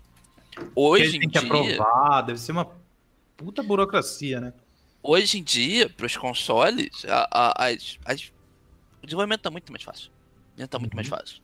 Estamos atualmente trabalhando é, é, no porte para consoles e não se compara o que eu estou vendo hoje para os Hum. consoles atuais ah, do que eu vi naquela época pro Wii U. Sabe? Ah, hoje em dia é muito mais fácil. Inclusive, nós estamos nos movendo a passos muito largos. Coisa que a gente Ah, não não. imaginou. A gente imaginou que, sei lá, no final desse mês a gente já tá com o jogo começando a aparecer na tela e hoje em dia a gente tem coisas muito, muito, muito avançadas. Então, desenvolvimento para porting, tanto para Linux quanto para consoles, quanto para Mac, já tá muito diferente do que era há cinco anos atrás. Inter- É inter- interessante ver o, o projeto evoluindo junto com essas tecnologias, né? Que eu acho que deve existir muito isso em relação a esses jogos, mesmo que são extremamente populares hoje, que às vezes a empresa tem alguma dificuldade ou não vale o custo, alguma coisa assim. A gente vê tipo, a, Riot Games com League of Legends, com tecnologia que eles criaram há anos atrás, ainda tendo que lidar e remendar e fazer funcionar o negócio, mas enfim, tá mais do que esclarecido aí. Eu gostaria de lembrar o pessoal que está nos ouvindo ou nos assistindo que aí na descrição você encontra alguns links bem interessantes. Dois deles são é, o site da Dumativa para você conhecer um pouco mais da empresa, os produtos e games que eles desenvolvem, inclusive a Lenda do Herói. Pelo que o Marcos falou, acho que tem o making off lá no site, inclusive. Vocês podem dar uma olhada por lá. E também a gente está sorteando algumas keys em parceria com o pessoal da Dumativa e agradecimento novamente. Você pode clicar no segundo link aí da descrição, que é do sorteio. Basicamente, você assiste a nossa live na Twitch, ganha Geocoins, compra os seus tickets. O sorteio será no dia 25, se eu não me engano, lá na Twitch, onde a gente vai fazer um gameplay especial novamente. Os membros do canal já têm acesso ao nosso gameplay editado, bonitinho, de quando a gente zerou a Lenda do Herói. Acho que foi ano passado ainda. Estamos postando, estamos para postar, na verdade, o último episódio. Quem é membro já pode assistir lá. E a gente vai fazer esse gameplay. Vamos ver até onde que eu chego no speedrun, na live, até fazer o sorteio é, do jogo. E agora eu gostaria de deixar um espaço pro, pro Rafa e pro, pro Myron deixarem as suas últimas considerações no episódio. Muito obrigado pela participação. E aí, Brinde, eu e você falamos primeiro. Quem fala primeiro? Fala você primeiro, depois eu. Bom, eu queria agradecer a presença de todo mundo. É, é muito legal poder falar do, do nosso projeto. Muito legal poder falar que nosso projeto está no Linux, né? Queria dar um recado também que a gente tem um servidor de Discord, né? A gente tem um canal de Discord. A gente está em todas as redes sociais, é, arroba Dumativa. Você vai encontrar a gente no Insta- Instagram, no Twitter, no, no Facebook. A gente está em todo lugar. E no Discord, a gente usa o Discord tanto para trabalhar quanto para interagir com a comunidade. A partir da, da semana que vem, a gente vai ter atividades, né? A gente vai, vai é, entrar no canal de voz com a comunidade, ficar fazendo dinâmicas, ficar brincando de Gartic. Então, e ficar tirando dúvidas também, dando suporte do projeto, falando sobre o projeto, falando sobre Linux, por que não? É, a gente está aí, conta com a gente, é só procurar a gente que a gente é, vai continuar fazendo jogo, vai continuar trabalhando com, com, essas, com essas diferentes plataformas, né? A gente não, a gente tem esse trabalho incansável de querer fazer com que os nossos projetos alcancem todo mundo, seja as pessoas que usam Windows, que usam Linux, que usam Mac, que usam os consoles, que é o nosso próximo passo. E obrigado por, por ouvir um pouquinho do nosso projeto. Boa, eu que agradeço. Rafa, gostaria de dizer alguma coisa? Ah, sim, é, novamente agradecer, mesmo batendo de novo nessa tecla, ah, nosso Discord a gente está sempre, sempre interagindo com a comunidade, ah, volte meia, estamos ah, num canal público ah, de voz lá discutindo, é muito divertido ah, passar um tempo com, com as pessoas é, conversando sobre qualquer coisa. Ah, existe uma comunidade ah, lá dentro que também fala bastante de desenvolvimento. Ah, tem uma galera que tá muito apaixonada pelo jogo, fazendo mods. ah, Legal. sempre tem. Nossa, uma comunidade muito, muito legal mesmo. Também falar de um pouco mais da- dos nossos outros jogos. primeiro do Landeroy, quem ainda não conhece, dá uma olhada. Tá de graça o demo na Steam. Em É, breve vai, tá- vai, vai ter demo de Linux também, né? Breve. Aê! É, Ah, os nossos outros jogos, Shield Maiden, nós estamos fazendo um outro jogo agora, estamos começando o desenvolvimento de um outro jogo, também é um jogo musical ah, muito legal, chamado Pacadedeira.